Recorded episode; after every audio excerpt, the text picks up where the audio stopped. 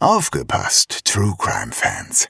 Am 8. Juni 2024 bringen Zeno, Shaggy und Lisa ein exklusiv für diesen Abend gestaltetes Sommer-Special ihres True Crime Podcasts Mörderische Heimat auf die Bühne. In der einzigartigen Open-Air-Atmosphäre des Museumshofes Fulda werden dabei zwei echte Kriminalfälle zum Thema Sommer, Urlaub und Reisen vorgestellt. Zwei Fälle aus fernen Ländern, in denen einige von uns vielleicht auch schon ihren Urlaub verbrachten. Denn nicht nur in Petersberg und Poppenhausen geschehen Verbrechen. Auch in Portugal, Phuket oder Polynesien. Dazu gibt es wie immer spannende Einblicke hinter die Kulissen des Erfolgspodcasts Made in Fulda.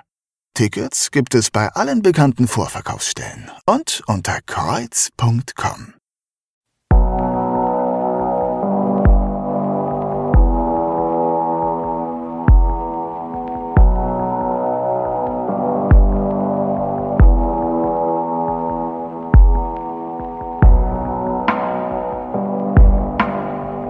Mörderische Heimat.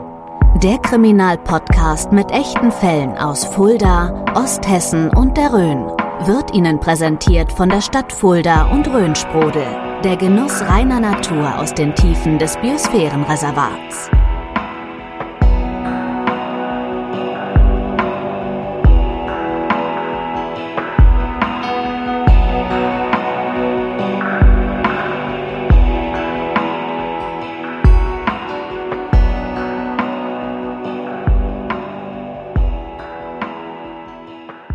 Liebe Hörerinnen und Hörer, herzlich willkommen zur Folge 39, 1039 des Kriminalpodcasts Mörderische Heimat.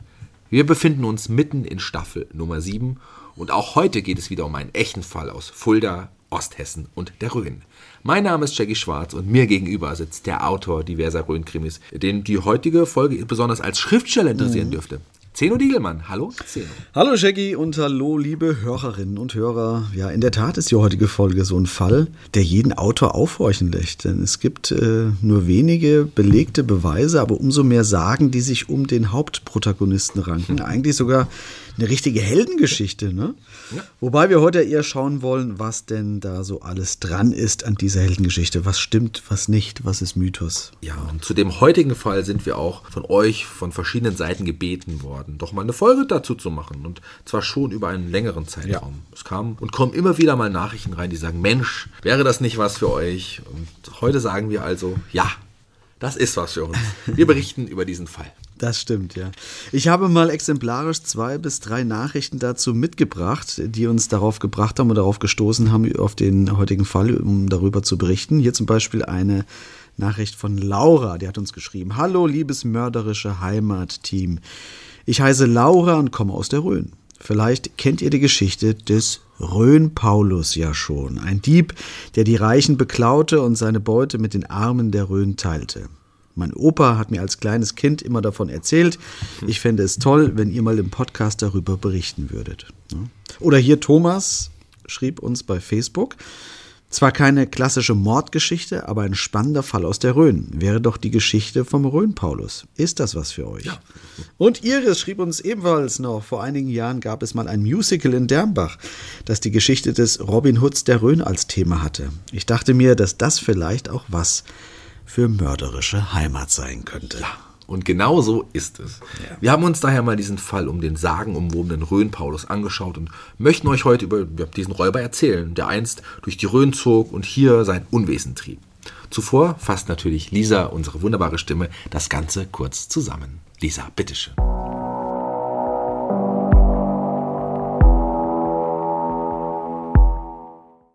Mitte des 18. Jahrhunderts streicht ein Gesetzloser durch die Wälder der Rhön und hält die Polizei ein ums andere Mal zum Narren. Bei seinen Raubzügen bestiehlt er vornehmlich die Reichen und teilt seine Beute oft mit den Armen. Zahlreiche Mythen und Sagen ranken sich um den Mann, den sie den Rhönräuber nennen. Doch wer ist dieser Mann? Gab es ihn wirklich? Und wer steckt hinter der Figur? Ja, soweit unsere Lisa also zum Rhönräuber. Lisa hat es also schon gesagt, wir befinden uns in der Mitte des 18. Jahrhunderts.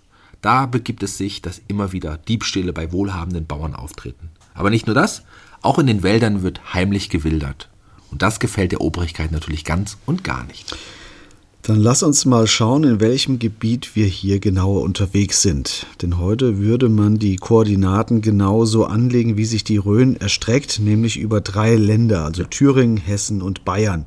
Wobei damals die Gebiete noch anders unterteilt waren. Ja. Verschiedene Landesfürsten und Bistümer regierten über kleinere Regionen, aber egal, wollen wir uns nicht weiter drum kümmern. Wir reden also über eine Region zwischen, grob, wie kann man es einordnen, kalten Nordheim, Fladungen, Grabfeld, Tann bis in das Fuldaer Amt, wie es damals so schön hieß. Genau. Wobei das Haupteinzugsgebiet des Räubers schon die Region um Wiesenthal, kalten Nordheim in Thüringen und ja, Tann in Hessen war. Ja, hier kommt es jetzt also vermehrt zu besagten Überfällen und Diebstählen. Warum wurde dieser Mann denn überhaupt zu einem Räuber? Was vermutet man da? Naja, zu dieser Zeit herrschte sehr viel Armut und Hunger. Gerade und vor allen Dingen auch in der doch eher kargen Region wie der Rhön. Hinzu kommt, dass immer wieder kleinere und größere Kriege aufbrechen. Das macht die Bevölkerung noch ärmer. Kleinere Kriege, du hast gerade schon gesagt, was kann man sich denn unsere kleineren Kriegen so vorstellen? Was ist damit ja. genau gemeint? Es gibt zum Beispiel 1743 den sogenannten Dernbacher Krieg, bei dem es um Fischereirechte in der Fulda geht. Mhm. Da geht es also lediglich darum, wer was und wo aus dem Fluss fischen darf. Das klingt zwar befremdlich, zeigt aber, wie elementar zu dieser Zeit der tägliche Kampf ums Essen und ums Überleben war. Mhm. Interessant. Es ging also wirklich ums tägliche Brot. Absolut. Mhm. Dazu dann die richtigen Kriege wie der Siebenjährige Krieg, der von 1756 bis 1763 tobte und auch direkt vor der Haustür ausgetragen wurde. Übrigens gab es auch eine blutige Schlacht hier in Fulda am Ach, Münsterfeld. Da, echt? Ja, bei, bei Heimbach. Tatsächlich? Ja. Aha, was war da los? Das sind, sind damals am Westufer der Fulda die Truppen der braunschweigischen und württembergischen und hessischen Truppen aufeinandergestoßen. Eine kurze, aber sehr blutige Schlacht. Es gibt heute noch eine Gedenktafel in Heimbach, die daran erinnert. Schau, wieder ja. was gelernt. Okay. Wir wissen also, es herrscht Armut. Kriege und ja. Scharmützel tun ihr Übriges und nun kommt es zur Wilderei und Raub. Und dafür scheint meist ein und derselbe Mann verantwortlich zu sein. Ja. Dieser Räuber wird in Aufzeichnung als junger Bursche bezeichnet. Er sei groß und kräftig gebaut und darüber hinaus sei wohl recht schlau. Außerdem habe er einen besonderen und außergewöhnlichen Hang zur Gerechtigkeit. Wie macht sich das denn konkret bemerkbar? Es gibt eine Erzählung, die besagt, dass er bei einer Witwe durch ein Fenster einstieg, um dort dann zwei Brote und einen Schwartemagen entwendete. Die geklauten Lebensmittel konnte die Bäuerin gut verkraften, aber den Sack, in dem der Räuber alles verstaut hatte, war ihr wichtig. Er war reich verzehrt und stammte noch aus ihrer Aussteuer. Und die Bäuerin klagte ihr Leid darüber bei vielen Gesprächen, was wohl auch der Rhön-Paulus mitbekam. Also schlich er eines Abends wieder zum Bauernhof und warf den Sack durch ein offenes Fenster zurück in die Stube. Okay, geil. Raub am Schwattemagen, ne? das kann auch nur in der Rhön passieren. Ja, aber interessant. Er hatte also Mitleid mit der Bäuerin dann gehabt und hat ihn wieder zurückgegeben. Ja, es steckt wahrscheinlich sogar mehr dahinter. Und damit kommen wir jetzt zu der Person, die sich wohl hinter dem Rhön-Paulus verbirgt. Denn den Namen Rhön-Paulus bekam er erst später. Bis dato mhm. wurde er meist nur als der Schwarze bezeichnet, mhm. weil er im Dunkel der Nacht kam und ebenso wieder in ihr verschwand. Gut, Jetzt sagst du schon, dass hinter der Geschichte, die du gerade geschildert hast, mehr stecken könnte. Was meinst du denn damit? Was könnte denn dahinter stecken? Man vermutet, dass ihn diese Witwe an seine eigene Mutter erinnerte, die ebenfalls Witwe war und wohl früh verstarb. Jetzt wird es interessant. Das heißt, wenn man dies vermutet, äh, muss man doch auch wissen, wer ihr Sohn war und wer sich damit auch hinter dem Schwarzen verstecken könnte. Genauso ist es. Ja, okay, dann leg los. Okay, dazu gehen wir zurück ins Jahr 1736. Da wird in Weiler an der Felder ein Junge geboren. Seine Mutter heißt Hanna Regina Paulin. Paulin ist der Nachname, wodurch wir jetzt schon einen Hinweis auf den späteren Rhön Paulus erhalten. Genau. Ja. Und der Vater des Jungen, was weiß man da? Der Vater heißt Sigmund Günthern und soll ein Soldat des Hildburger Regiments gewesen sein. Das weiß man aber nicht zu 100 Prozent. Okay, und warum heißt der Junge dann nicht Günthern mit Nachnamen, also so wie der Vater? Weil das eine etwas delikate Angelegenheit war. Das Kind kam unehelich zu. Was damals natürlich noch eine große Schande war. Das heißt, der Vater ist nicht bei der Familie dementsprechend geblieben. Korrekt. Mhm. Das weiß man daher, weil Hanna Regina Paulin am 28. April des gleichen Jahres einen anderen Mann heiratet. Dieser Mann ist ebenfalls Witwer und stammt vom Kohlbachshof bei Rossdorf. Okay, aber nochmal zurück zu dem Jungen. Was weiß man denn über ihn? Also der Junge ist ja den, um den wir uns genau. jetzt drehen. Er wird am 5. Februar 1736 geboren und trägt den Namen Johann Heinrich Valentin Paul. Das ist mein Name. Ja. Aber als er gerade mal fünf Jahre alt ist, meint es das Schicksal erneut nicht gut mit der Familie und die Mutter Hanna Regina stirbt nach schwerer Krankheit. Das heißt, er hat nun weder seinen leiblichen Vater noch mehr seine leibliche Mutter. Ja. Und da ist er gerade mal fünf Jahre Fünf alt. Jahre, genau, Äh, gut, wie geht's weiter mit dem Jungen? Was geschieht mit ihm? Ja, der wird zu einem Onkel geschickt, wo er nun aufwächst. Der Onkel ist Schäfer und lehrt dem kleinen Johann Heinrich Valentin Paul das Leben eines Schäferknechts. Mit allem, was dazugehört. Und das ist vor allen Dingen harte Arbeit und karges, weniges Essen. Geht er denn auch zur Schule oder arbeitet er da nur bei seinem Onkel oder was? also nein, ist? also ja, er geht wohl auch zur Schule und zwar in Weiler. Als 15-Jähriger geht er dann zunächst zu einem anderen Schäfer nach Gladbach äh, und darauf zu einem Schmied nach Rosatom. Ja, also nicht das Gladbach am Niederrhein, ne, was man vom Fußball vielleicht Genau, kennt, sondern genau. das Gladbach mit zwei T in zwei der Rhön. Für alle, denen die die Orte nicht sagen. Wir befinden uns bisher ausnahmslos in der thüringischen Rhön. Alles in der Region zwischen, was haben wir gesagt, Kalten, Kalten- Nordheim und Dernbach Dernbach, sind wir bis genau. jetzt Genau, gewesen. ja, ne? Mhm, okay. Und dann kommt es irgendwann zu einer folgenreichen Begegnung, denn er lernt eine junge Frau kennen und in die verliebt er sich. Exakt. Es ist die Tochter eines Bauern aus Gladbach. Aber die Hochzeit wird ihnen verwehrt. Weiß man weshalb? Nicht genau, es ist davon auszugehen, dass der Vater des Mädchens hier sein Veto eingelegt hat, weil Johann Heinrich einfach ja, keine gute Partie ist. Er bringt nichts mit in die Ehe ein und deswegen spricht sich der Schwiegervater in Spee wohl gegen die Hochzeit aus. Aber dennoch hat das Ganze entscheidende Konsequenzen für das Leben des nun Anfang 20 müsste er so sein, ne? Anfang Sowas, ja. 20-Jährigen. Ja. Denn aus Enttäuschung und Verzweiflung tritt er jetzt in die Armee ein. Ja, genau. 1759 verlässt er die Rhön und tritt in die preußische Armee von Friedrich II. ein. Dort bleibt er beinahe vier Jahre, bis er verletzt wird. Und jetzt kommt es zu einer entscheidenden Wendung, die sein weiteres Leben beeinflussen wird. Er desertiert. Ja. Und das hat natürlich Konsequenzen, denn von nun an ist er auf der Flucht vor der Armee. Richtig. Denn Er die will- suchen ihn. Genau, richtig. Also er will sich nicht auf dem Schlachtfeld für irgendjemanden opfern und haut ab. Gut aber, zu verstehen. Aber wohin? Ja. Und wo kennt er sich am besten aus? Natürlich in die Rhön. Ja. Also kehrt er 1764 hierher zurück und versteckt sich fortan von der Armee, ja, die natürlich nach ihm sucht. Ja, ja. Und als Deserteur kann er natürlich auch keine normale Arbeit mehr annehmen, weil er dann ja, ich sage jetzt mal in Anführungszeichen, sichtbar würde. Also versucht er als Viehhändler über die Runden zu kommen, aber das gelingt ihm nur mit überschaubarem Erfolg. Also muss er sich etwas anderes überlegen und schlägt nun eine Karriere als Schmuggler ein. Ja, und das macht er ziemlich gut. Vor allen Dingen der Salzschmuggel floriert. Wir wissen ja, in der thüringischen Rhön wurde und wird bis heute Salz abgebaut. Und Salz ist Mangelware. Also schmuggelt er Salz. Verstehe. Wo sind wir jetzt zeitlich ungefähr? Wir sind jetzt ungefähr im Jahr 1765.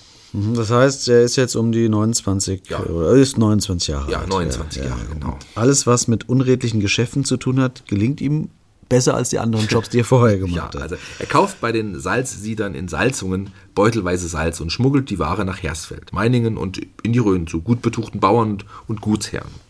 Das funktioniert so gut, dass er auch aus der südlichen Rhön, also aus Kissingen und Neustadt Salz ankauft und vor allen Dingen in die hessischen Dörfer schmuggelt. Und wie, wie, äh, ich kann mir, wie macht man das zu der Zeit? Also wie, wie kann man sich das vorstellen? Er hat ja kein Lager, er kann ja nicht irgendwie Rent, Rent a Office anmieten oder irgendwas. Oder irgendwie so. Boxen, Das- nee, nee. nee. Also eigentlich, eigentlich schon. Also er hat ganz, ganz viele kleine Minilager, wenn man so will. Und Mhm. das ist auch sehr clever von ihm. Er wird ja immer noch von der Armee gesucht und somit muss er immer wieder mal untertauchen. Durch die verschiedenen Lager kann er dennoch ein bisschen aktiv bleiben, weil er nicht abhängig von einem Ort ist. Verstehe. Aber wie genau sieht denn so ein Lager aus? Also er schmuggelt das Salz meist in faustgroßen Säckchen und lagert es in kleinen, luftigen Erdgruben. Ach so, okay. Ja, Salz ist ja gut haltbar und dient Ja. ja. auch dazu, andere Lebensmittel haltbar zu machen. Okay, aber wie findet er seine, also ich sag mal, wenn das jetzt draußen irgendwelche Lager sind, ne, wo er da so faustgroße Säckchen versteckt, wie findet er diese Lager denn wieder? Das hat ja ein wenig was von so, so einem Eichhörnchen, das seine Nüsse versteckt und nach dem Winter gucken, wo sowas wieder auskriegt. Aber genauso kann man sich das vorstellen. Außer, dass unser ja, Eichhörnchen die Lager noch mit einem Steinhügel abdeckt und markiert. Sodass er sie leichter wiederfindet. Und in diesen Erdhügeln hat er auch Lebensmittelvorräte. Siehst du. Nüsschen? Wenn also wieder nach ihm gesucht wurde dann, äh, und er nicht in die Dörfer gehen konnte, dann hat er sich damit über Wasser halten können. Okay. Und, und er selbst, wo lebt er denn?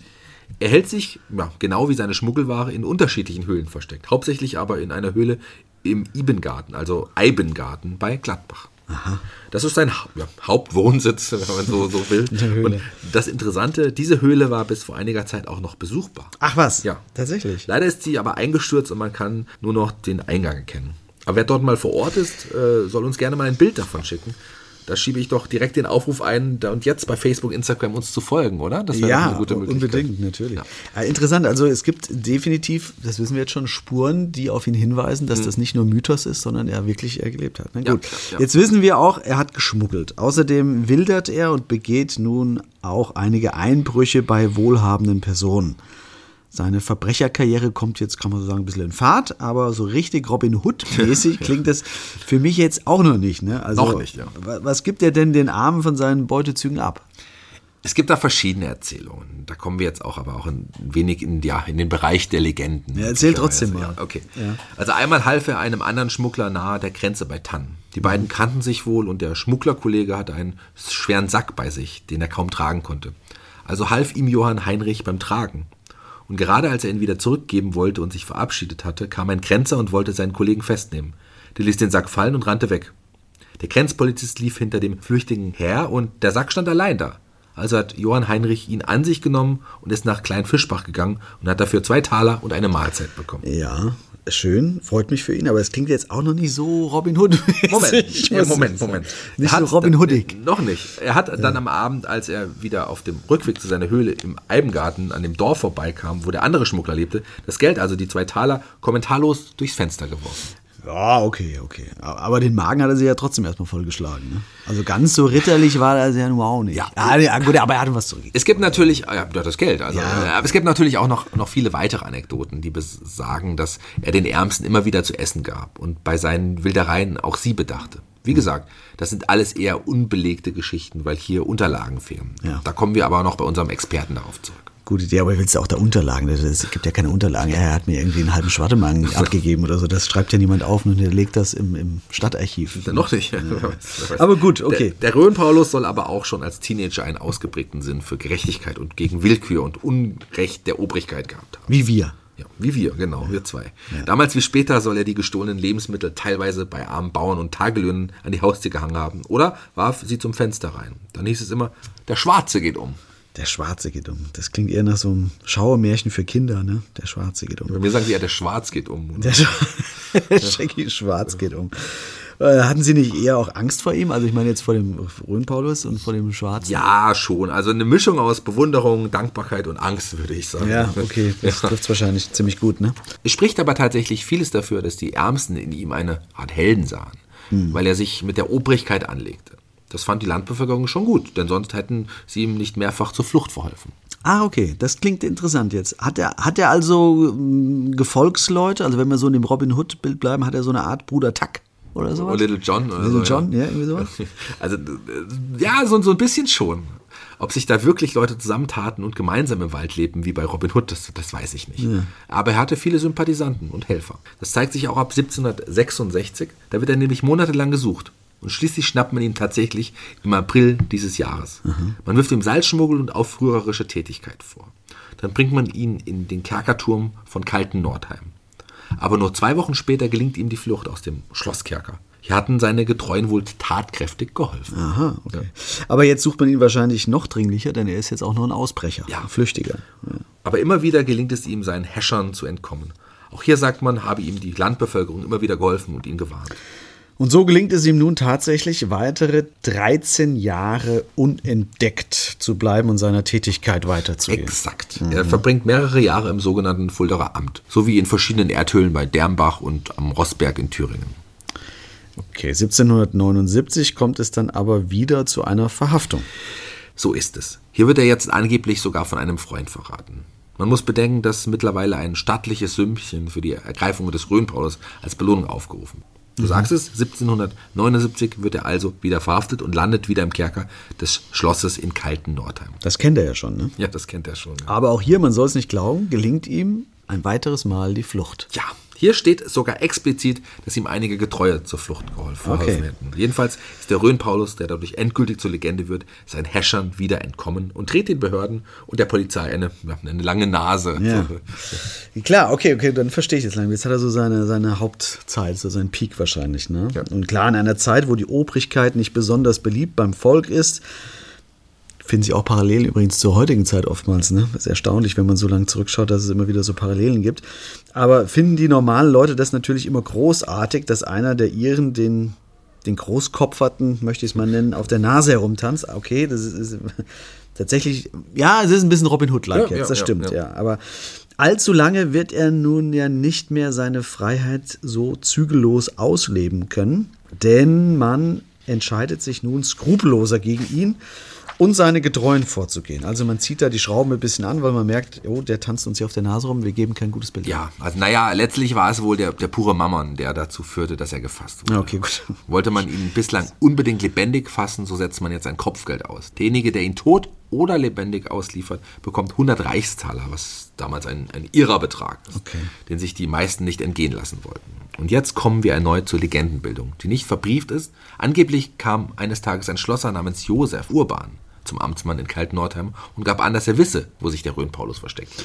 Das heißt, dieser Schlosser wusste von dem Höhlenversteck und konnte auch sagen, wo dieses Versteck sich befand. Dort in diesem äh, Eibengarten, ja. Ibengarten. Genau, Eiben, ja, genau. Also man hat sich dann mitsamt einer bewaffneten Mannschaft von einigen Beamten noch am gleichen Abend aufgemacht. Schließlich war es von kalten Nordheim zu der Höhle in Gladbach ein zweistündiger Fußmarsch.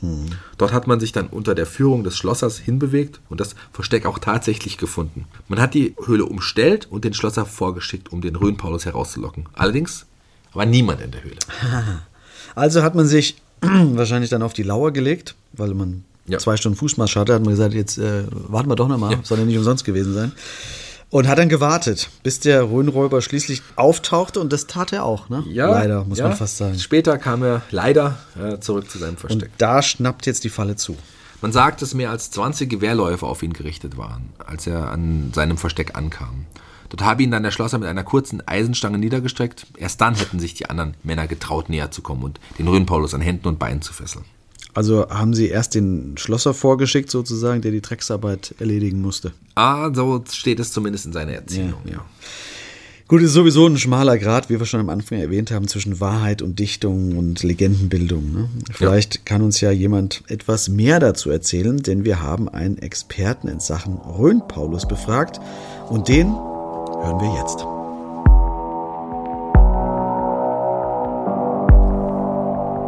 Nachgehakt. Die Expertenmeinung. Mit freundlicher Unterstützung von HWK. Ihr unabhängiger Versicherungsmakler für individuell zugeschnittene Versicherungslösungen.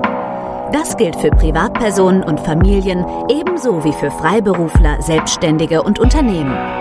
HWK. Ihr Versicherungsmakler in Fulda und Schwalmstadt.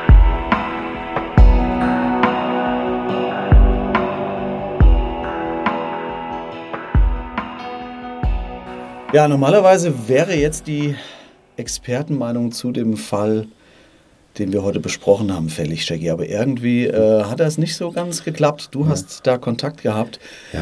zu dem Rhön-Paulus-Experten. Was gab es da denn für Probleme?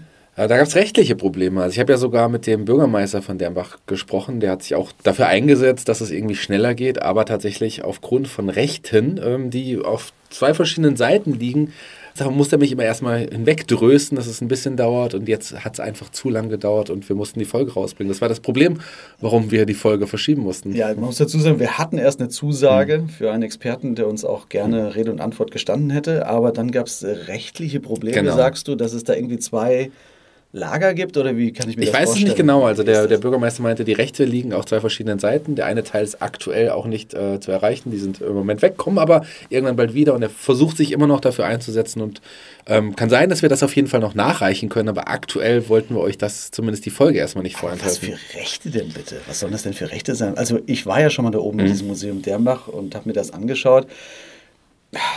Also erstmal Glückwunsch, Glückwunsch an das äh, Museum in Dernbach, dass, äh, dass es anscheinend so richtig gut läuft, Mhm.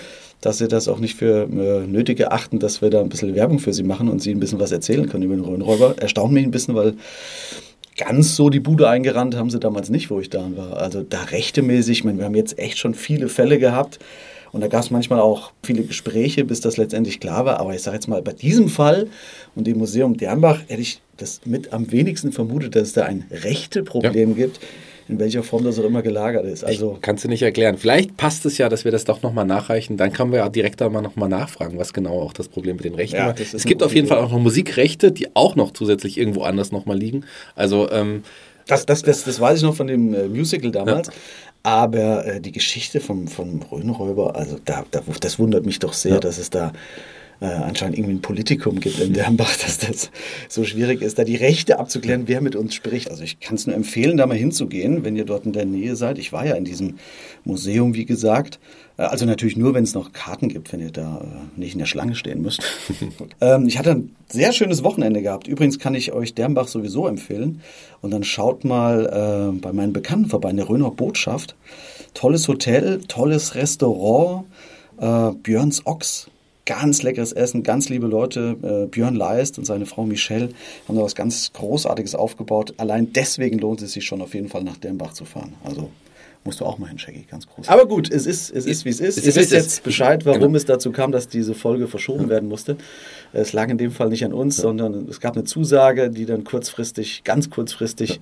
Dann doch wieder äh, zurückgenommen wurde und somit hatten wir keinen Experten. Jetzt wollten wir aber auch nicht länger warten und euch äh, die Folge vorstellen. Und ja, du hast schon gesagt, vielleicht gibt es ja nochmal die Möglichkeit, ja. dass das nachgereicht wird. Wie gesagt, danke an den Herrn Huck, das ist der Bürgermeister. Äh, der hat sich auch tatsächlich mehrfach mit mir telefonisch auseinandergesetzt auch und versucht, dass es auf jeden Fall noch irgendwie, äh, dass wir die, äh, ja, den O-Ton noch bekommen. Ich, die Rechte vielleicht auch bekommen, ich, ich weiß es ich nicht. Ich hänge da immer noch in diesen Rechten. Was sollen das denn für Rechte sein? Also, das, gut, dass es Rechte in Thüringen gibt, das wissen wir, aber das, das ist ein anderes Problem, glaube ich. Da gibt es auch mehr als zwei Fischrechte. Ja, das stimmt. Da wollen wir auch gar nichts mit zu tun haben. Nee, gut, aber dann äh, haben wir das zumindest jetzt geklärt und wollten euch auch mitnehmen, warum das äh, nicht stattgefunden hat, die letzte Folge. Aber äh, bei den nächsten Folgen wird es dann wieder so sein, dass auch die Experten oder Expertinnen wieder zur Verfügung stehen. Hoffe ich zumindest, dass es nicht wieder ein rechte Problem gibt. das werden wir sehen. Ja. Okay dann äh, war es das auf diese Art und Weise hatten wir auch noch nicht mit unserer ja. heutigen Expertenmeinung. Dankeschön, Shaggy, für deine Expertise. Sehr gerne. Vielen Dank.